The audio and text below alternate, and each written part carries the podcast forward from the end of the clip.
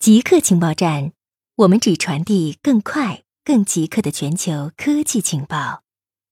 中国科学家发现首个细胞核内 DNA 免疫识别受体。南开大学的研究人员发现了首个细胞核内 DNA 免疫识别受体，论文发表在科学期刊上，被称为 HNRNP- 杠 A2B1 的受体分子。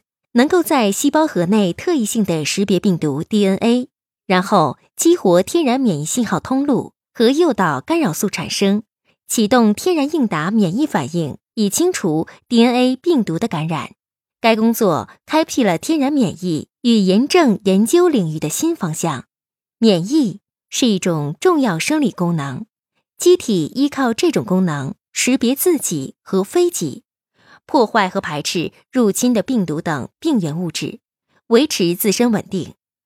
经过多年探索，科学家们在识别外源病原体 DNA 的分子机制及其抗病毒免疫研究上取得长足进展。目前发现的能够识别病毒 DNA 的天然免疫受体，都存在于细胞质中。奥克兰成为美国第三个禁止公共场所。使用面部识别的城市，在旧金山、麻省萨默维尔之后，奥克兰成为美国第三个禁止公共场所使用面部识别的城市。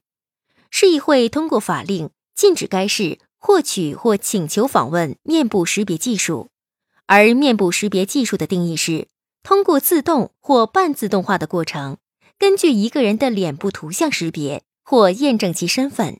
根据市议会议长瑞贝卡的一份公开的备忘录，禁令是基于这些事实：面部识别技术通常并不精确，缺乏既定道德标准，有侵入性，以及政府很容易滥用这项技术。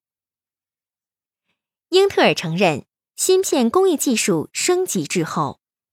英特尔 CEO 鲍勃斯万承认，该公司芯片技术升级上出现重大失误。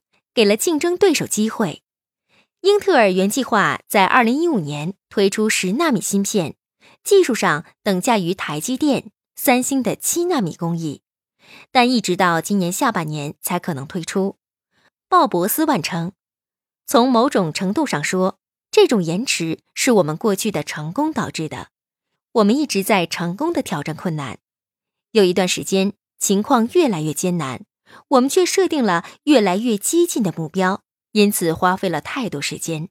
他说：“总而言之，我们从中学到了一课。”他说：“下一代生产升级将在大约两年内完成。”保加利亚国家收入署被窃的数据库在黑客论坛分享。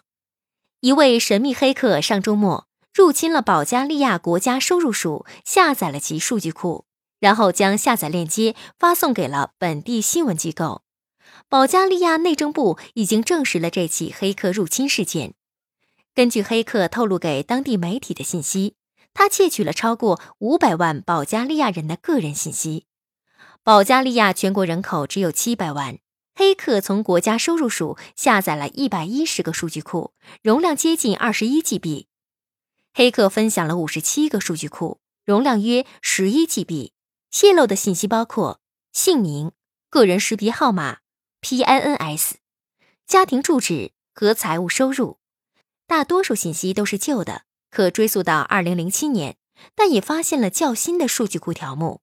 在黑客论坛分享的文件容量约10.7 GB，包括了57个文件夹，与当地媒体收到的数据库一致。固定时间，固定地点，我们下次再见。